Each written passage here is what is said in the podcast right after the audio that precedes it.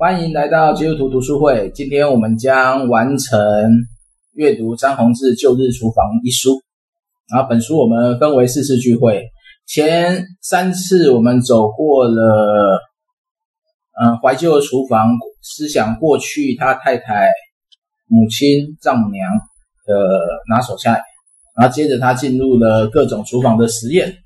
呃，因为害怕做出来的味道丢脸，所以他就从异国料理开始，然后做着做着就开始想要做记忆中的味道，然后接着集三就是谈他走访世界各地尝遍的各地美食。啊，今天这今天的最后一集的部分就是要来谈谈他回忆他太太的王宣一的拿手料理，然后这部分就请。提摩太做个简单的摘要。好，这个哦，这个部分我觉得那个摘要是真很简单，很简单，很简单。那那个第第四集啊，集四的话，它的它的第一个第一个拿手菜是那个红烧牛肉，然后红烧牛肉就是作者的太太王宣一的拿手菜。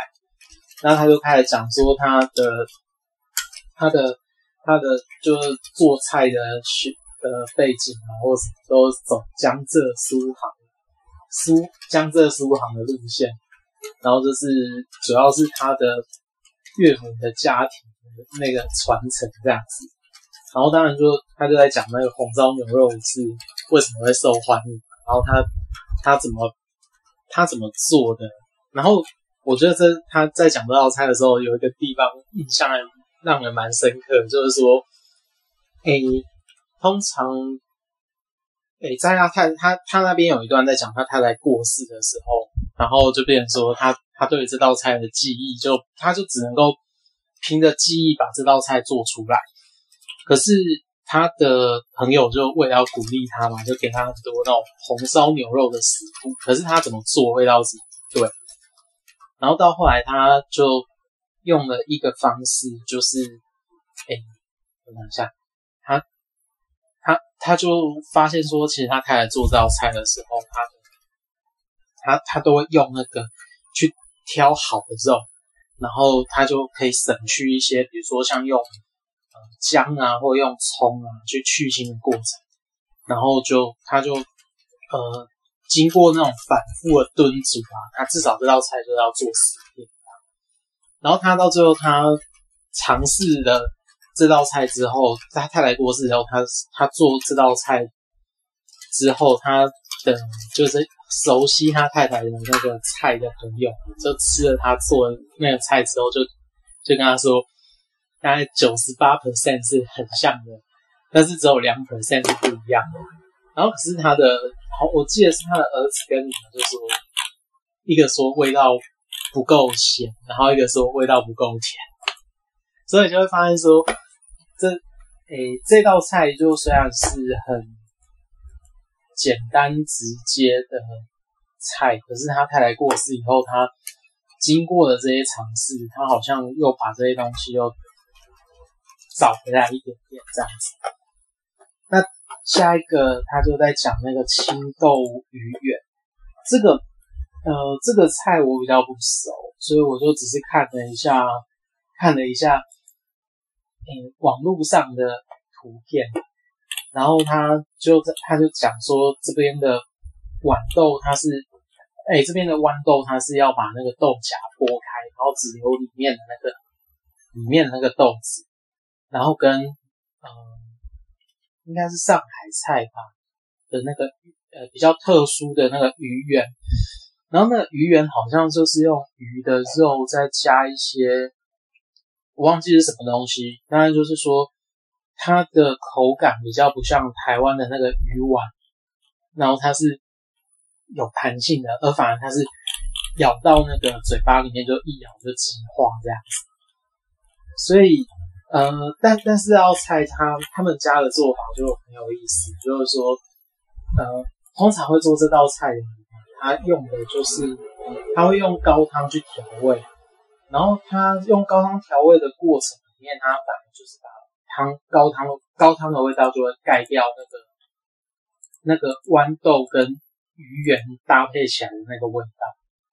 然后所以呢，他们家的那个就他他就透过了这个东西来谈他们家的秘方，就是说他们是用清水去煮这道菜。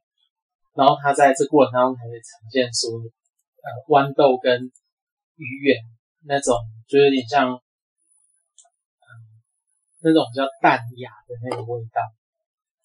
然后下一个是他在谈白子猪脚，然后他是说这道菜是有点像是他太太那边就江浙地区的农村菜，然后他他当然就是专门在秋收的时候，他有点像是围绕那个帮忙收割的那个农工这样子。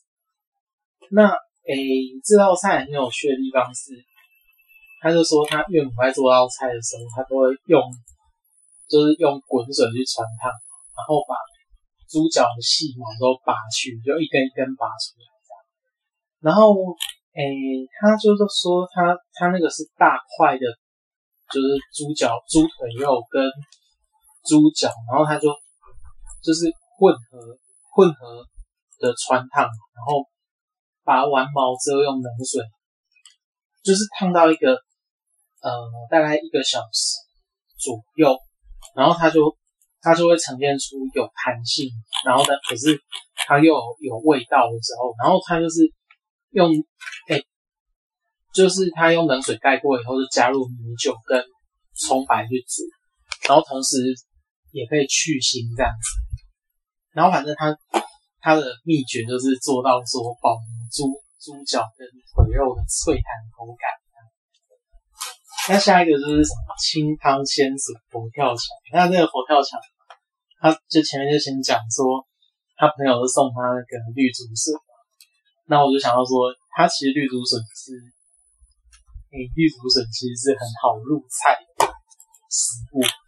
他就只要简单的汆烫，然后跟把笋壳剥掉，然后它就可以呈现出很好的味道。然后在看到这段的时候，我想到以前在夏天的时候会刻意去找那个绿竹笋，去市场找那个绿竹笋来吃的那个时候。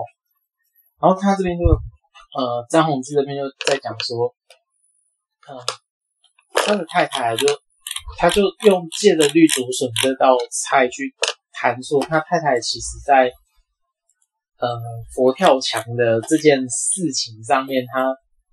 他他太太接触了一些，就跟他家乡不同菜菜肴，所以他就他就接触了南部，就闽南的那种，就佛跳墙这种菜。那他在这过程里面，他就觉得说，哎，佛跳墙太油，或者说太太腻，所以呢，他就借着这个东西，让他就研发出了不同的做法。然后，当然，它里面一个关键就是用。绿竹笋去当当一个就是像汤的那个底，然后让那个汤可以呈现出比较比较清淡的味道。那所以他反正佛跳墙他就讲的说那个材料就非常复杂，然后他就去掉了一些像类似勾芡啊，或去掉了一些就有点像中毒呃比较重一点的味道，然后或者说比较油一点的东西，然后他就会。在这过程当中去保留那个复杂，但是却又很单纯的味道在。那海胆香槟豆，那这个就我就觉得它这个也很有意思啊，就是说这个好像是他们家莫名其妙，也不是莫名其妙，就是不小心发现，就是不小心发现那个。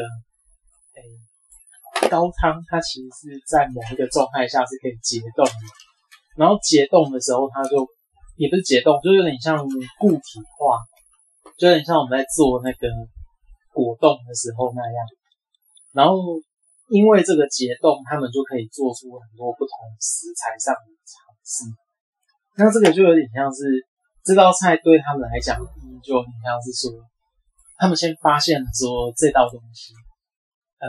就是食物的高汤有这种特质，然后接着他们去再经过他们的就是吃不同的菜肴，然后就发现说，哎，其实有很多地方有也有这种做法，然后然后他们就去尝试说用他们嗯现有的食材啊，然后去去发展出这个就类似像海胆香槟冻，或者说像是这种什么什么冻的那个味道在。然后当然他就说这个这道菜在他们。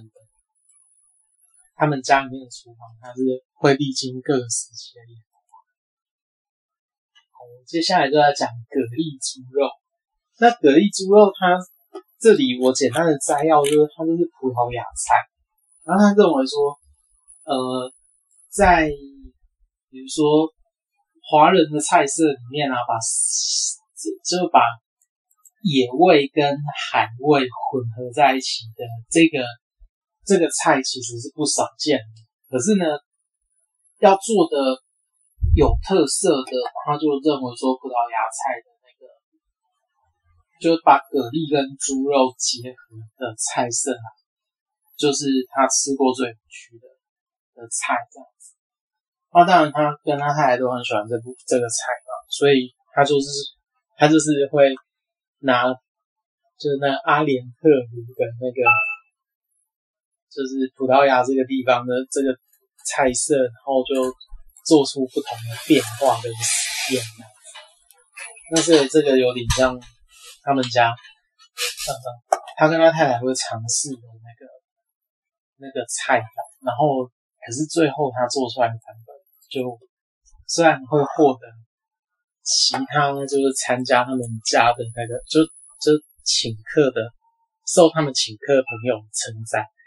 可是，呃，他们最后做出来的都跟原始版本就不太像。那下一个就讲到说香草蒸。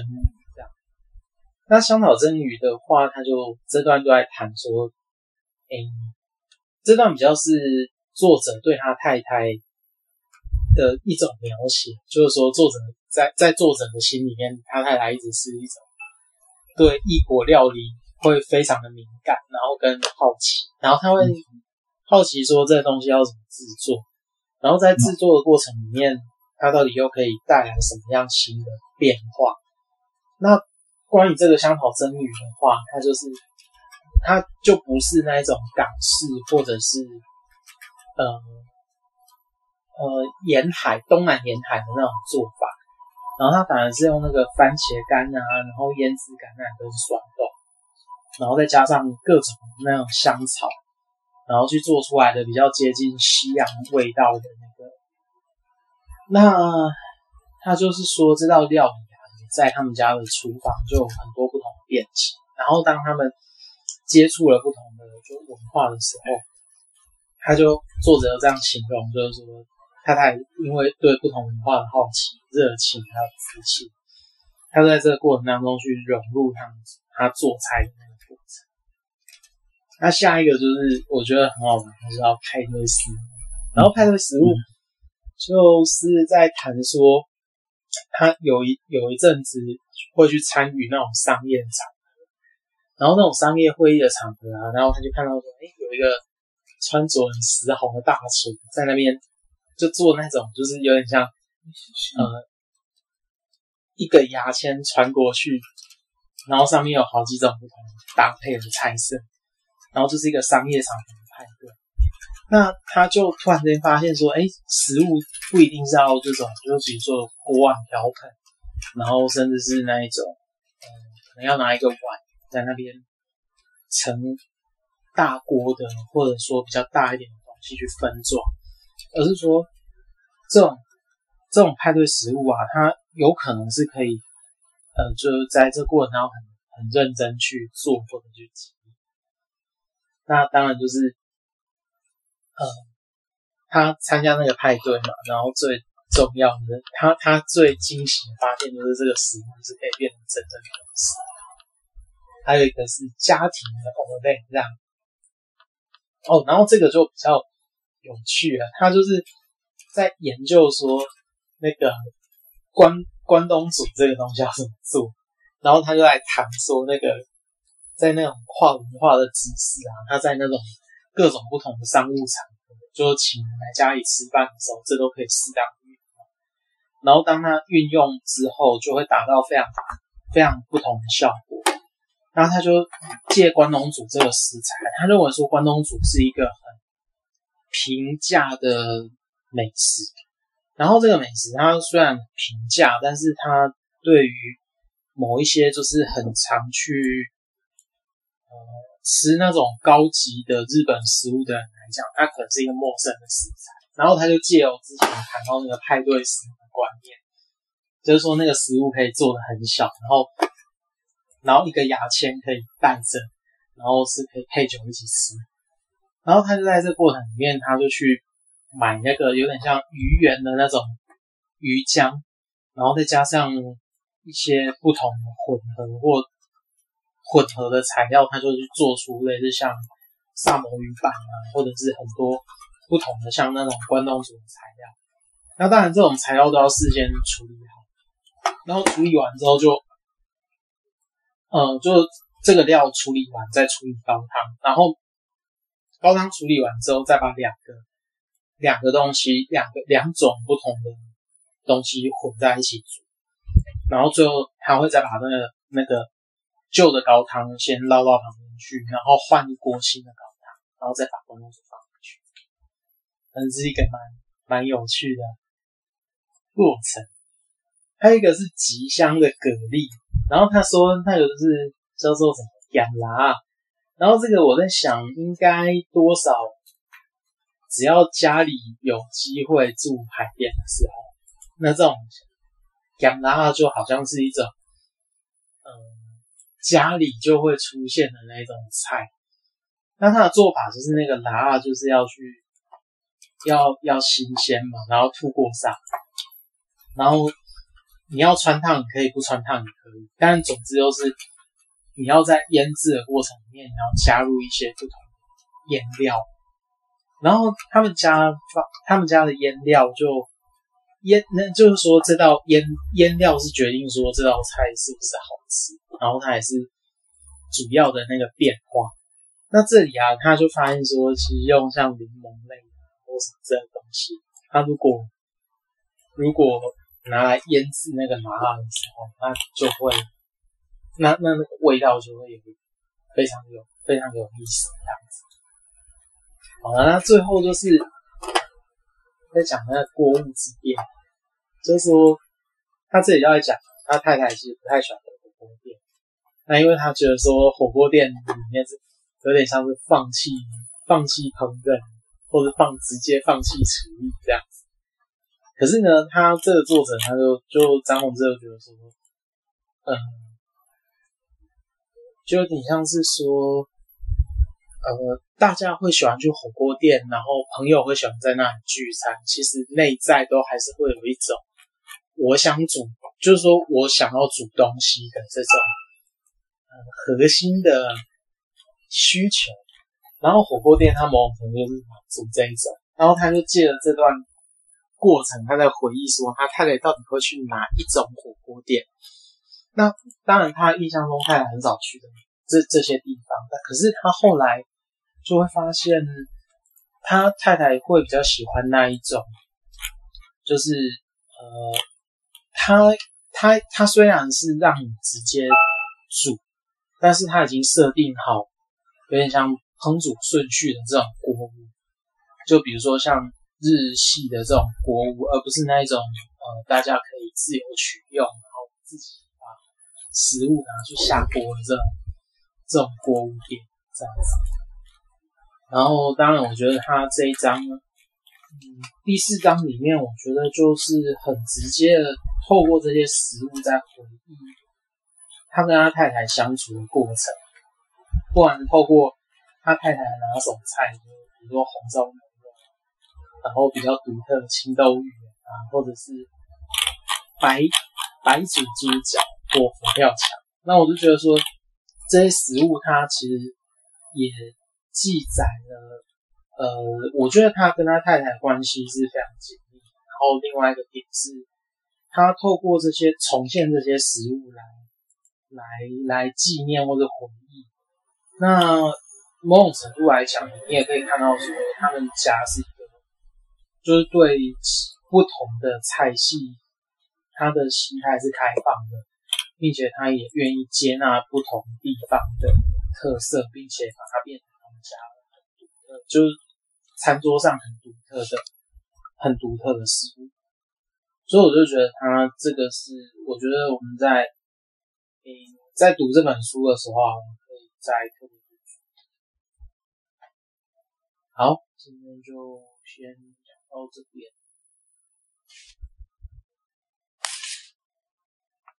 好，先来问问大家对今天的料理有没有什么问题？如果对料理有问题的，可以先开麦来问，看看我们有没有办法回答。啊，有那个 刚刚有提到那个鱼呃鱼丸嘛哈，鱼圆，然后后来又有讲鱼圆。那就是说，这两个是不是是怎么分？是不是比较硬的叫丸，还是比较软叫圆，还是怎么样？那这个我我不知道，我没吃过。这当然由 Alice 回答的啊。哎，专业的，什么叫云丸？鱼丸跟鱼圆是一样的东西，鱼丸是台湾人叫的，我们上海人就直接是叫鱼圆。我只认识一样的东西，我只认识圣经中的鱼丸人呢，其他我不认识的。鱼丸，好，很好，给我们，我们都是智慧人。所以是一样的东西，对，一样。但是我我们就是说，哎，但台湾人有时讲加银牙疼我那个也是。一样，就是说好像软软的，一般会会这样讲。但是好像感觉那个鱼丸，哎，呃，什么丸什么丸，好像就比较硬。还是说纯粹就是说外省，呃，就是说大陆这边的讲法就是圆这样，不管是软硬都叫圆。那鱼圆是上海话嘛？哦，上海话怎么讲？不会讲，就是反正鱼圆是上海话。然后鱼蛋又，哎，啊，鱼蛋呢？鱼蛋是广蛋，鱼蛋是广东人的啊，是都一样的东西吗？但一样的东西啊，都是就是所谓的印度不一样，印度不一样，印度印度印度是吃咖喱的，跟鱼丸有什么关系？印度印度在对 在吃咖喱的，没有说印度不一样，软软硬了，软软硬跟名称无关呢，无关，所以是越北方越软，越南方越硬。呃，因为鱼蛋来讲就是硬的啊，要要要好玩有趣，又吃了会变聪明。上海鱼圆吃起来的口感就是软绵绵的，但是它有一些弹性，这样。嗯嗯，我我没吃过，我不知道。台湾台湾目前除了他讲的天香楼以外，你如果要买生的，你就要去南门市场。但是南门市场。说真的，它现在因为已经不是手工做的，所以嗯，它是偏硬的啦。所以它它里面提到一个关键点是有没有加粉。所以如果纯纯鱼肉可以做出鱼丸，可以，那不是要打很久才会有筋吗？可以了。啊，那是不是要打成那个像什么鱼鱼鱼面一样？不止鱼浆，要打到有筋性，就是打成就敲成鱼浆啊。哦，你要打得很细很细啊。然后要还要有精细精度出来嘛？对，那很麻烦的，那要搞一整天，那很麻烦。就机器让它一直搅搅搅搅搅搅搅。所以用机器会比较快啊，但是机器的话就是会比较硬，没有没有手做的口感那么好。对，按照按照那个漫画的讲法是说，机器会发热，会让对蛋白质的温度上升，口感就会变差。没错，没错。嗯，好吧。好，所以所以是一模一样的名东西嘛，只是对他就是大家讲台湾人就讲喜欢讲丸嘛，那香港人讲鱼蛋呢？讲鱼蛋啊，但鱼蛋就是鱼丸啊。但是你要想啊，香港去那个啊，香港如果你去鱼鱼市场嘛，你就直接挑一条鱼，叫他打成鱼蛋，那个鱼蛋给你啊。对，他是现场，没错。对啊，如果去上海市，他就直接打，他也没加什么粉啊。当然他也可以问你要不要加点粉，通常会会说加点粉。会比较好煮，对，他说比较不会，那个鱼丸弹性也会比较好一点，对，不会比较不会散开，嗯，但台湾好像没有看到直接用鱼去打的吧？好像都现我成的。们家我们家是这样做的啦，就是你打完之后，就是先煮一次，这样先准过，我们叫就是过水嘛，过一次水啊，嗯先让它成型啊。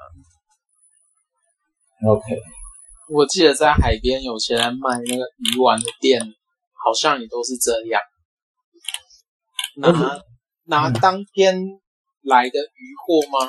还是冷虱目鱼还是什么鱼？然后就直接开始做。上海鱼圆通常是用青鱼，嗯嗯，就是不是不是我们一般吃的那个青鱼，就是所谓的青花鱼。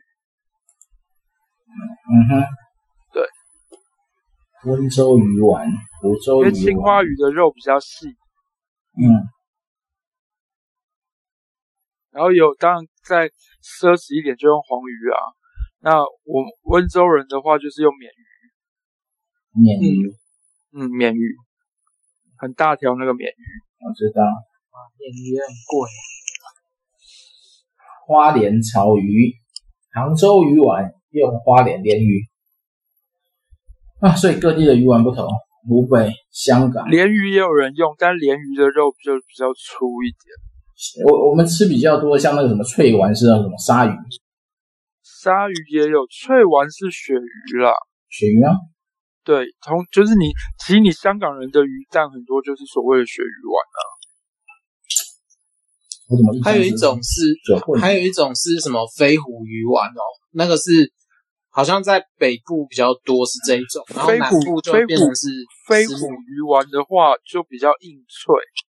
嗯，对，哦，鳕鱼丸，然后台湾比较常吃的就是淡水是鲨鱼丸啊、对，鲨鱼丸，然后鲨鱼丸或旗鱼丸的、嗯，然后南方澳吃鬼头刀啦，啊，对，它那个好像是鬼头刀丸嘛，对不对？然后是台南就是石目鱼丸了，对啊，对啊，所以各地都有自己的。然后高雄高雄旗鱼丸呢，然后一个台湾就好多鱼丸的，福州鱼丸啊，福州鱼丸中间有包肉，对，为什么要包肉？搞不懂。其实呃，真正好吃的福州鱼丸口感，就是鱼丸的口感跟上海鱼圆是蛮像的，嗯、所以我爸很爱吃福州鱼丸。我觉得那种比较软性的那一种。对对对对对，对但是上海鱼丸多了一个面，哦，对啊，怎么样？要不要挑战一下？我们买一条鱼过来，你自己玩，我们三个人打一下。你自己你自己用棍子打成泥浆哈。那个要打多久？那不能用棍子，那要用用啤酒瓶。那要打多久？打多久哦？用大只的擀面棍就可以了。我们我们家上一次做大概是八年前，八年前动用了六个六个男生在做这件事情，然后从早上八点玩到下午快快五点吧。哇，好久！没有，不要做傻事啊。对，然后用，然后那那一次是用那一次用鲶鱼做的，总共用了三条鲶鱼。嗯哼，对，不要干傻事啊！这个就很可怕，买现成的就好了。下次下次去带一点石目鱼丸好了。因为那个鲶鱼啊，你买回来之后，你就要先就先肉要先弄下来嘛，弄弄弄弄下来，去了皮之后就要开始敲了，要开始一直敲，一直敲，一直敲，一直敲，敲，敲，不不能用刀子，就是直接用用瓶子一直敲，一直敲，一直敲，一直敲。嗯，就比较大的面面棒也行。对，然后敲完之后，敲完之后就要敲碎了，敲完之后就要开始搅啊，一样用手搅啊。搅完之后就要开始稍微刷一下，刷完之后才能开始捏，所以那已经是好，那再抬头已经是下午了这样。我觉得好累，这种。然后他说那个那个豆，我这个菜我们其实叫豆眼鱼鱼圆啦，豆眼就是比真正的豌豆荚还要再小颗，那个我们也剥过了，那也够你玩一天了。哎，现在那个豆眼还蛮贵的，嗯。就是它其实是比较小的豌豆荚，南门市场也有卖现成的，一包好像就一包好像就就要四五百块。嗯哇哇，嗯，好了，不要讨论鱼丸，讨论那么久了，换一样，换一样。对啊，哎、欸，我我我觉得他，我觉得他那个什么生鱼片，那个他不是有一段说要招待日本客人，对啊、然后他就他就想说他们生鱼片。都吃了那么多了，然后然后他就想不到什么其他的菜色嘛，然后他就把那个什么派对食物的概念拿来弄一弄之后，他就把雪碧切跟，他就用三种不同的，比如说夏威夷的什么阿尼 poke poke 吗？还有一个、哦、就是 poke 啊，就我们我跟黑熊常去吃的 poke，就是什么 poke 啊，然后跟雪碧切，还有另外一种材料一种做法，然后就做出了生鱼，但是有三种不同的吃法这样。因为 poke 它其实比较比较 poke，我们我们一般如果吃 poke，通常就是尾鱼、尾鱼或鲑鱼，它需要比较味道比较重的鱼，因为它的、嗯、它 poke 的也就像他说用芝麻油什么的，然后 poke，如我们在外面吃 poke，基本的酱料就是那个麻油，就是那个辣味辣味美乃滋，对，嗯，然后它基本上它就是口味比较重，就是它那个生鱼的味道比较重。所以它会以红肉鱼为主，嗯、那它不管是 Savage，就是它所谓雪碧切，或者是他说的另外一种，我们还有另外还有一种做法是比较意大利式的做法，嗯，那种都是以白肉鱼为主，鲷鱼啊，呃，那个比目鱼啊之类的，嗯，这种白肉鱼为主，因为那个味道就比较淡，不会被酱酱料的味压过去，这样子，嗯。对那我就觉得它那个变化还蛮有趣。嗯，对啊，是很有趣。每每一个地方，上海人也有鱼生啊。嗯啊，鱼生，生鱼，鱼生，差在哪里？知不知道？然后，然后那个湖南人也有也吃生鱼啊。嗯，全世界人都有吃生鱼啊。嗯，对啊，所以。这个不奇怪啊，只要靠海的就会有，对不对？上海人吃吃葱哈也是生的啊，枪蟹，枪蟹对。哇，对啊，好，来小凤今天没说话，小凤有没有哪一个哪一个菜有记忆？有疑问？嗯，那个他讲到那个蛤蜊跟猪肉混成一锅，蛤蜊猪肉。有没有？他说他到葡萄牙，葡萄牙的那个做法。嗯，对啊，你们有吃过吗？我我觉得他讲的好复杂。我没有吃过，我知道没有。阿萨，我吃过类似的做法，但是应该没有像到他这个程度。嗯，这个到底是什么？网络上查得到吗？呃，网络上查得到。阿尔萨斯猪肉锅。阿尔萨斯是法国的。为什么那个 Alex 感觉好懂吃哦？对，因为就就就是长大的啊，他就是靠吃长大的。对啊，吃着吃着吃着，体重就跟着身量增长了。对，整个人没什么才能，就只剩下这张嘴这样。对啊，那个我觉得那个那个他讲那个蛤蜊，我我有一种嗯、以前就是我们教会有一个他。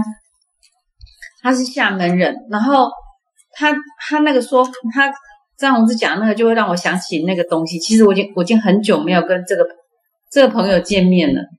你们有听过厦门有一种海鲜叫撑竿？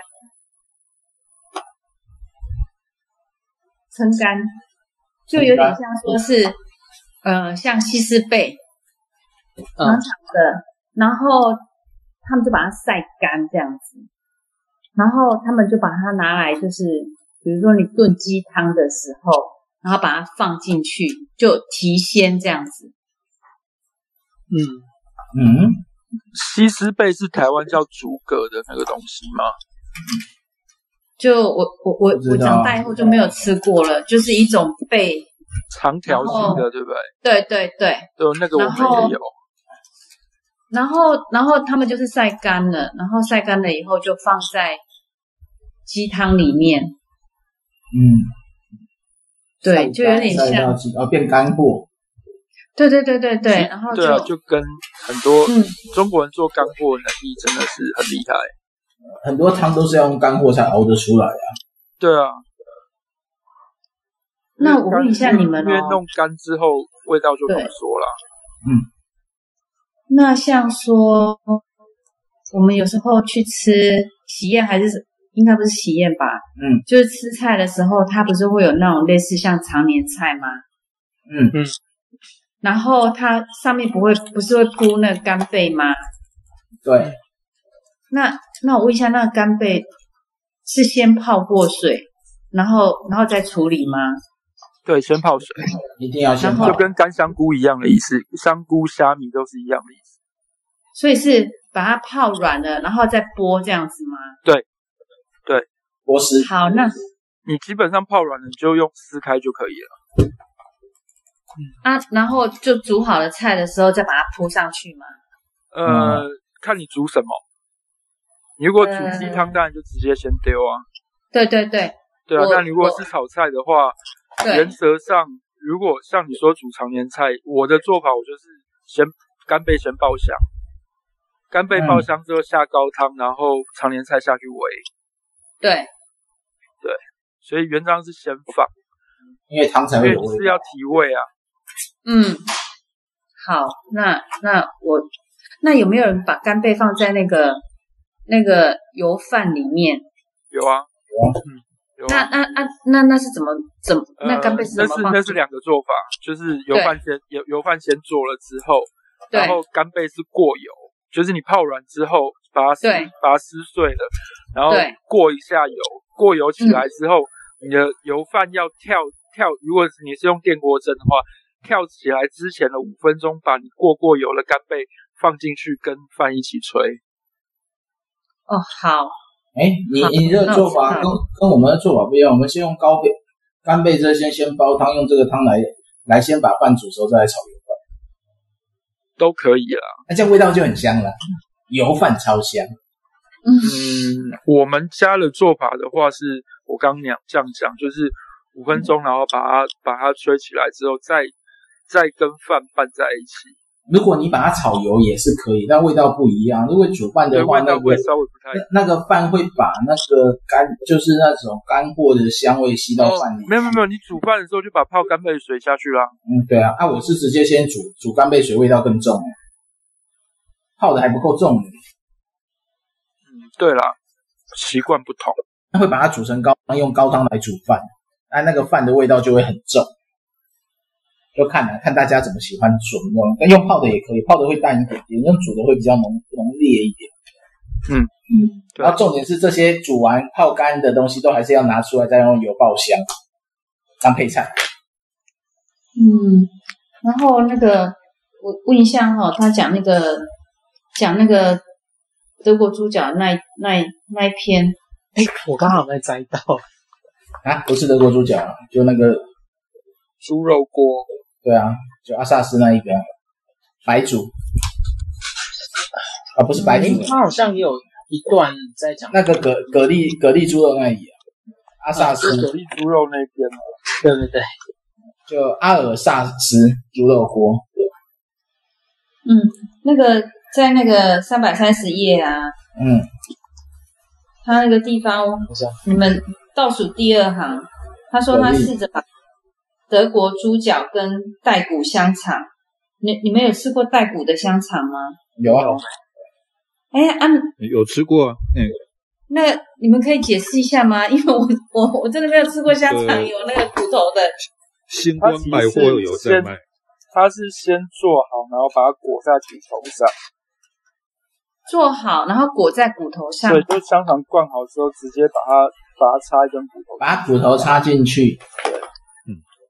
那他那个，我通常的通常正常的做法是说，你做香肠的那个肉，因为它是用猪猪肋排的那个肉，所以他只是把它把它灌成打搅碎，灌成香肠之后，再把骨头插回去。它不是香肠本来就在骨头上，是后置的。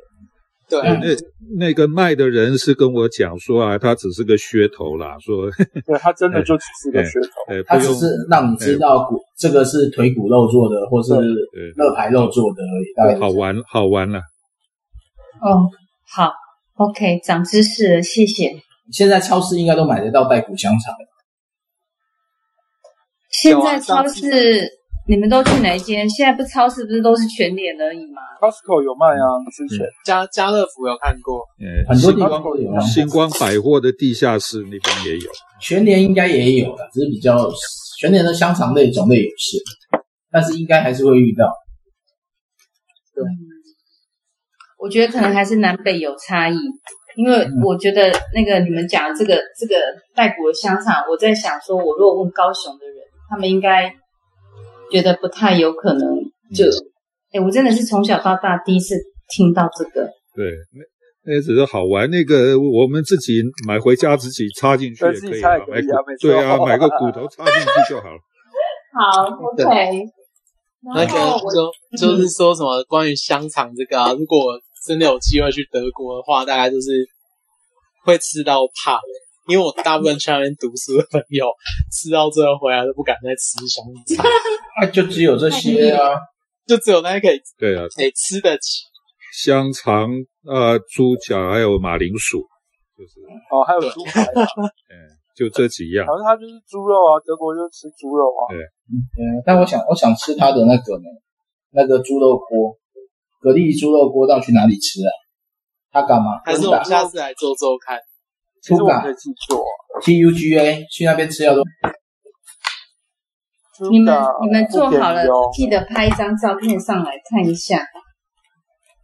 猪肉锅，嗯，对啊，可以考虑，不知道怎么做哎。可以做啊，我会啊。哦，好啊，做啊，下个月来做啊。开材料好了，我去买。这个材料，他要生鲜猪的话，就还是要去市场买。呃，嗯、对，原则上是。那就还是得去南门买那个贵妇贵妇超市、贵妇市场买东西。贵妇市场。嗯，真的，他东西都帮你处理好，问题很贵啊。哎。嗯连它的猪肉可以处理到你用水煮，完全不会有那个血水泡沫。对，超漂亮的，你就知道多夸张了。对啊，我们传统市场切的都很快乐，好不好？对啊，他那不知道怎么处理的。是贵妇还是贵妇？南门的贵妇，南门市场啊，他那边的肉处，那边肉都处理到很夸张，包含包含我们去买子啊，我们去买炒虾嘛。他连帮你虾肠都帮你挑好了，这是手续费。对啊，就是贵啊。嗯，只是虾肠都要自己挑。没有，那我们上次买都帮我们挑。我们那次做上海菜的时候，不过我们上海菜那一天花太多钱了啦。真的，不要再做同样的东西。对啊。哎，温迪开麦的哦。温迪开麦是要是要讲什么神奇的事情？没有，我刚刚是。就是证明是贵妇还是贵妇？贵妇，贵妇。贵妇，我刚贵妇。它里面有提到一个贵妇酒，嗯，我本来我我本来这一次要买，没买。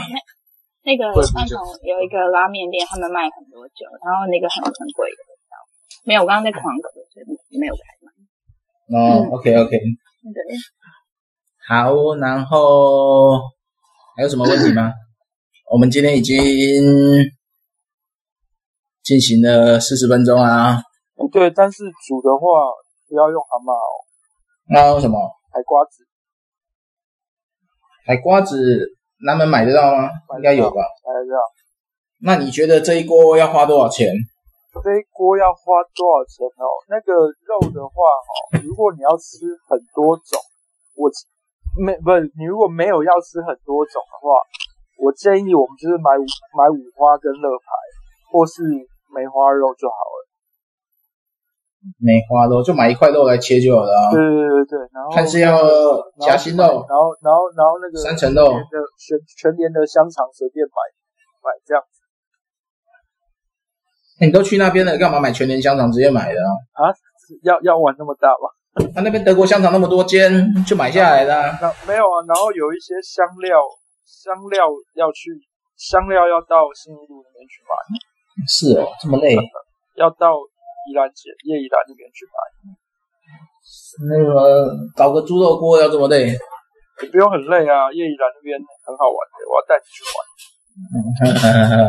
叶宜兰啊，嗯，嗯好，好，那我们就十二月来找时间呢、啊，找时间来玩了、啊，圣诞节过后吧，可能就一月了。嗯。我们自己做个感恩餐会吧，就吃这个锅就好了，其他没有。没有买面包来配啊。OK，要玩好玩到底。所以温迪，温迪有听到哈？十二月那时候，十二月我们将会很忙。一月啦，一月啦，一月很一月一月十二月应该不会。爱宴教会感恩餐会，年终感恩餐会就是这个了。对对对，就是这个猪肉锅。一月，因为十二月大概没时间了。对啊，十二月大概。十二月我们还要完成一本书啊，所以差不多了。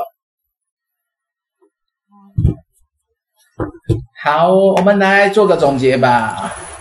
虽然我们读畅销书，但是我们来想一下，读完这本书跟我们信仰有什么关联？对，这么深奥的题目，到底有什么关系？这个要给 Rocky 来回答哦。Rocky，你觉得这本书跟我们信仰有什么关联？呃，我是有想了一下了哈。那那个我们今天读的这一段呢，就就是他有提到那个，我上次有提明星咖啡啦，第一次的时候。然后我看到他，他也也有提，我就很高兴。然后他还有提到明星咖啡隔壁的还有一个那个排骨大王啊，哈，那个我也去吃过几次哈。那这个作者也有提，啊我就就是他有提到，包括什么德国猪脚什么，就是他有提过的，我就就哎觉得好像跟这个作者关系又拉近了许多了。所以我就联想到，就是说我们能够一起吃东西哈。刚刚各位也有谈到去哪里怎么一起弄啊，一起吃。我觉得这个是上帝给我们很大的恩典啊。比如说，我们可以跟好朋友一起来吃吃东西，享受美食哈。那当然很基本，跟自己的家人，我们每一天都可以一起吃东西。我觉得这是上帝除了给我们美好的食物啊，让我们可以跟大家一起分享食物，那个感觉是很好，而也也可以因为这样拉近我们彼此的关系。所以教会小组的聚餐啊，啊，或者是礼拜完爱宴，我觉得这个都是很有意义的事情。哎，真的是可以借着这样子呃分享，很实在的分享啊，就是感官的分享。呃，味觉的分享，那个真的可以建立我们彼此的关系，是呃，不是只用一些思想的东西、理性的东西，也是我们可以一起去感觉一些美好的东西。那这是很大的那个恩典。那么在圣经里面，特别是那个呃新约，很多地方都都是讲到，都是那个场景都跟吃有关系的，好，或者聚餐。啊，或者是最后晚餐啊，很多都是跟吃有关。初代教会也都在家里啊，免免不了要吃啊。那这个这个是在我们信仰的那个记忆里面也是非常重要的一个一个材料或者一个一个场景啊，让我们呃的信仰是会因为有吃有喝有酒啊，所以会变得很很真实这样。嗯，好哦。对了，吃是很重要。我们整本信仰一天到晚一天到晚都在讲吃的，对，所以读一本吃的书也很好。哎，那个大 B 大 B 来当个牧师来想想看，这种书跟我们信仰有什么关系？帮忙总结一下吧。亲爱的大 B，总结啊，跑去看球赛了不行，没有啦，大 B 哥醒来，还在教会啊。嗯，总结一下，总结一下，你觉得这本书跟我们信仰有什么建设性？建设性，因为它每一道菜都有故事啊，都在分享啊，嗯，非常有建设性。不光只是菜，一个菜讲到的人与人的关系啊，还有人情味啊，还有这个怀念，所以这个不就是我们常说的吗？我们这个。或吃或喝，无论做什么，都要为荣耀神，这个很重要。所以这个他他他他如果加入了信仰，其实更棒啊！本来我们就是要去怀念，我今天感恩节嘛，因为对他来，这个以这个来说是最棒啊！都感谢每一个在我们生命出现的人啊。呃，他这每一道菜都是有故事的啊。然后我觉得食物的产生，或是为什么会这样吃，也是跟信仰有直接的关系啊，对不对？吃饭的时候会面对面，会分享你的事情；聚会的时候是一群人看上面，然后你看到前面的人只看到他的后脑勺，啊，没有那个交流啊，所以吃多重要啊！是，对，所以我可以想象得到，耶稣做了一个事情，是我们现在教会没有做到的。边吃边聚会，哦，你说最后的晚餐哦？他边吃边聚会啊，这个是最重要的聚会呢。我操，我们我们爱宴教会只有吃饭才是聚会啊！哇，这教会目前做不到呢。我们有啊，我们爱宴教会就是的啊。对，边吃边聚会，然后讲出重要的道理。哦，神国的奥秘借着吃饭的时候说出来。你看这个圣经不多好好几次重要的重要的经文都是吃饭的时候讲的，是，对啊，有没有洗手这个事情？呃，这重点不在洗手，也是重要的奥秘也讲出来了。嗯，好。吃的时候也告诉你，人活着不是单靠食物啊。嗯，多重要啊！是很重要。那个马丁路德的那个 Table Talk 啊，就是说里面很多很宝贵的教导，也都是呃吃饭哈的场合里面呃跟学生谈出来。我觉得这个这个场合是很特别啊，非常也可以带出很多很很有创意的东西哈。这跟这个正式的教室或在教会的那个聚会场合是不一样。那圣经说的第一个神迹，不就在吃饭的场合发生？喝酒啊，嗯，吃饭的场合啊，不是喝酒吗？喝，yeah，对，喝酒，喝起来，喝起来，没有酒。嗯，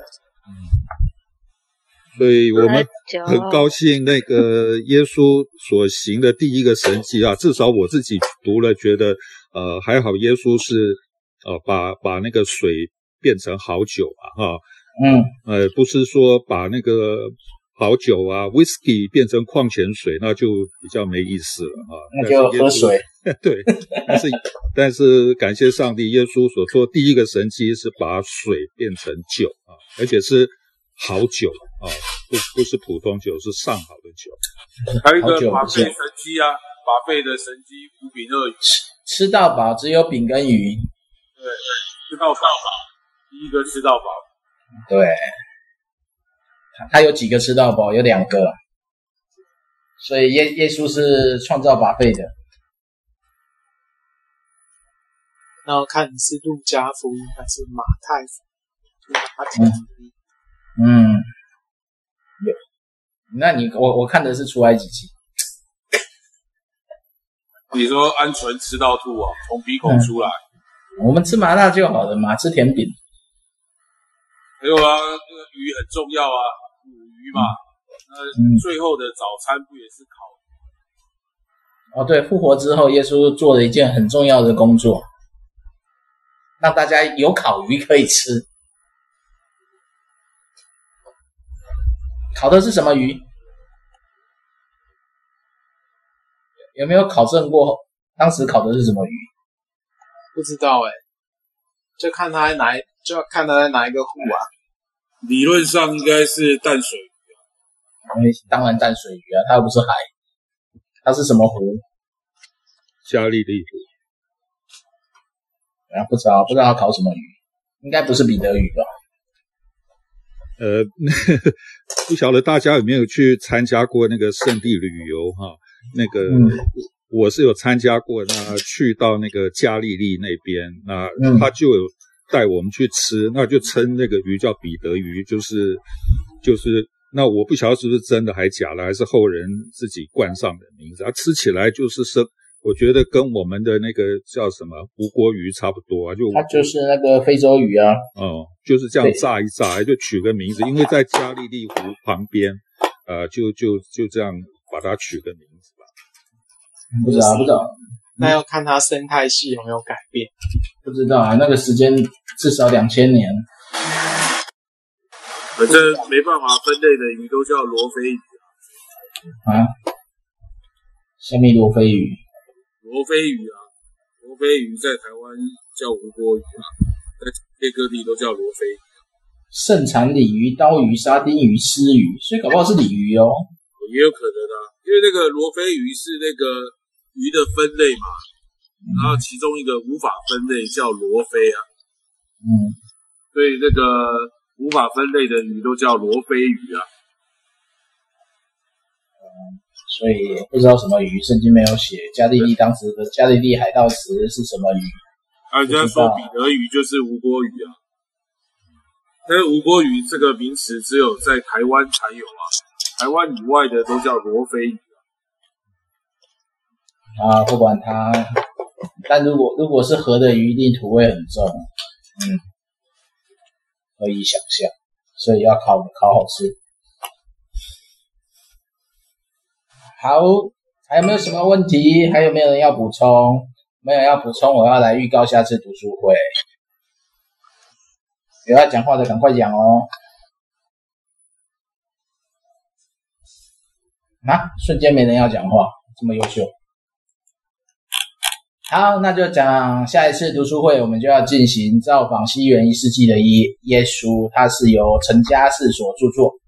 呃，目前我规划是十二月的每周四刚好读完这一本，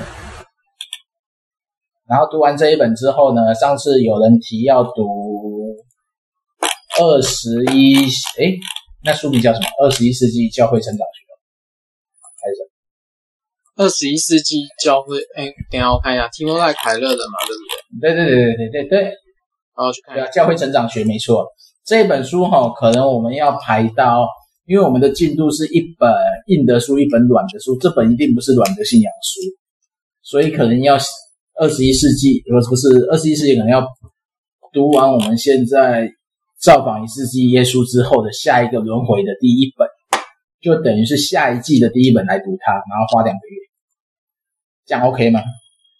哇，大家觉得如何？好，七百多页。这本书我我现在在看呢，哈，我先看，啊、然后、啊、你觉得呢？要一起读下去吗？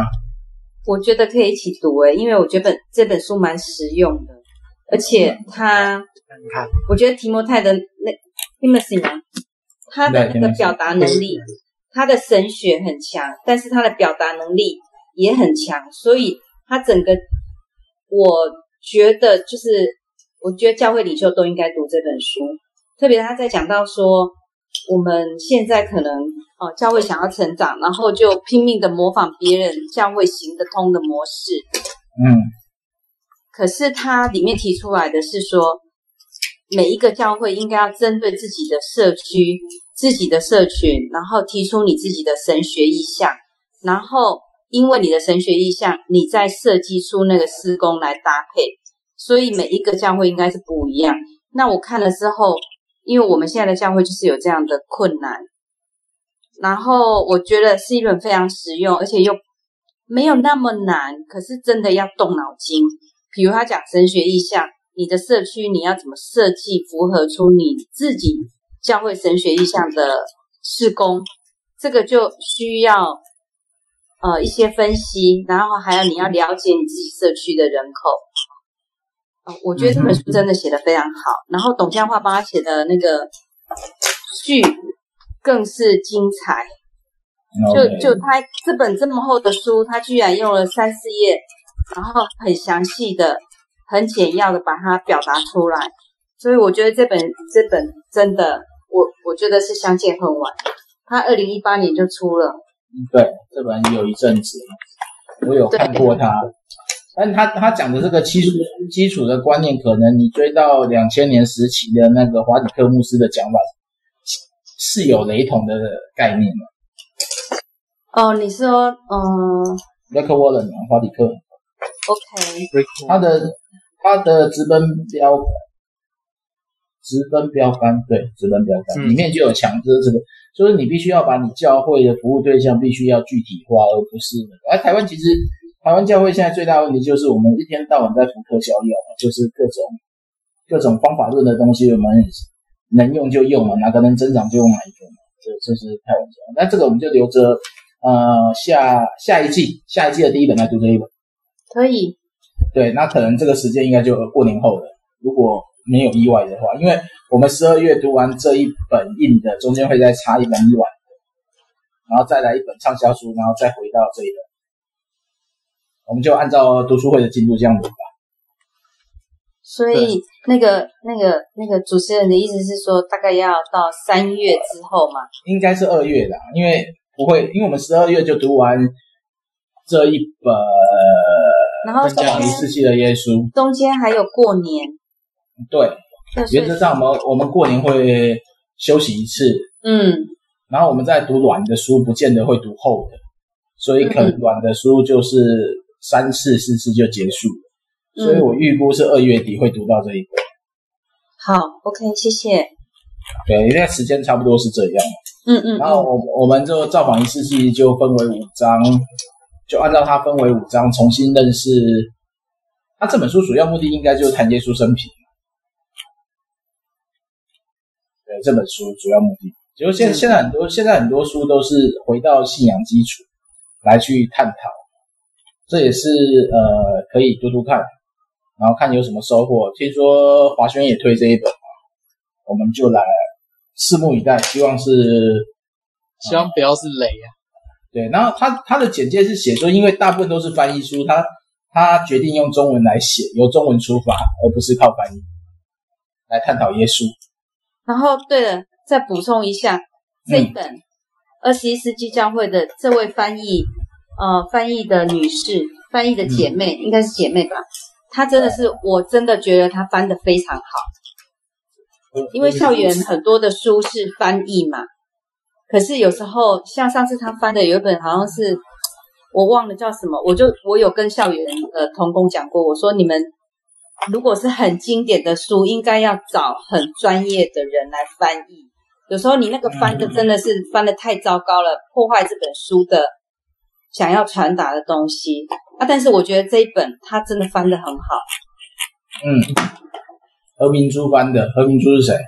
我不认识，但我我真的很惊艳。有没太认识吗？不知道是谁。OK，没关系，我只我只认识另外一个许承德而已。好，反正我们会很快的轮到他，我们就继续努力学习，继续看书，继续探讨。对，提摩太的书都是他翻的。等一下，我看过、啊、那个那个主持那个黑熊，我我有个想法哈，就是说这本书、嗯、如果我们一定要赶，就是可不可以不要那么可对不起哦，就说可不可以能够在速度上可以不要这么快速吗？因为像我这次跟着读这个旧日厨房，我其实就觉得有一点有一点吃力，可能你们你们阅读速度很快。然后我觉得，如果说到时候我们在读这本这么厚的书的时候，嗯，我我在想说，可不可以就是到时候看状况，可能可以延个一两次，因为它确实书中有一些内容是需要讨论的。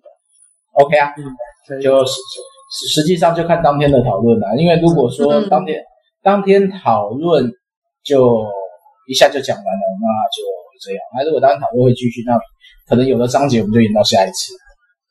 好，因为像像像张宏志这本比较偏向散文，我就不会说花太久，因为他的他的能讨论的范畴其实很有限。我比较想看他的那个《旅途与读书》《旅行与读书》那一本，我搞不好会再去买那一本。对，刚刚那个大闭牧师说他知道。那个何明珠小姐是是谁的？是谁？说，大笔说话。王师母啦，王伟强啊。你的书都他翻的啦。谁啊？哪个王师母？王伟强牧师的师母啊。啊，王伟强现在在哪里？应该在那个纽西兰吧。他得王伟强还得那个时报精英奖啊。对，他之前去香港，香港之后换那个那个那个出版社。他他们夫妻都专业的那个，就是这个文文字的文字作者作家。王伟强之前是是哪一个社长啊？晋神。那个晋晋晋会出版社啊，晋兴会出版社。对对对，进怀宁街那种啊。对，嗯，那不是怀宁街那个香港，他接香港的。哦，对，香港的。对啊，啊，他他的师母一直都在做那个外文书翻译啊。哦，那老公是牧师，那他应该基本神学教育应该都，他是不是有老婆？是不是也读神学院啊？他他台台大外文系的。是啊，哦那那那很强哦。对对对。对啊，以前在学校那个神学英文也是王师傅教的啊。嗯，哎，墨尔本，王伟强在墨尔本啊。对啊，王伟强在澳洲啊。对啊，你怎么可以把他做到他？怎么把人家赶到纽西兰去？哦，墨尔本，墨尔本啊，不要把人家乱赶好不好？哦，嗯啊。王伟强，王伟强，我跟他见过面的，是你把我带去给他见面的，也不知道干嘛。嗯。我到现在都不知道干嘛。呃，反正他现在就是一样牧师跟做文字工作，他最喜欢做的还是文字。OK 哦。对，他师母是那个校园长期以来很多很难翻的书都是师母在翻。OK，这样懂了。认识的，认识的人，没问题。好，我看到了。好，我们就等等等二三月来读这一本吧。嗯，好，那今天今天就到这边，然后下礼拜的书赶快准备好，我们下礼拜就第一章。就我们的进度也没有到一定要赶啊，就是看大家的讨论的状况。如果讨论不多，我们就赶快把书赶完；讨论多，我们有时间，就是在时间上，如果是一超过一小时，我们可能就延到下一次继续讨论。嗯，然后一小时多我们就结束掉，然后就进下一个进度，随时可以改，这这不是硬性的，因为主要是呃讨论书籍，彼此学习才是关键。嗯嗯，好，谢谢。好，那今天就到这边，谢谢大家。嗯，好，谢谢，好，谢谢，好，拜拜，拜拜。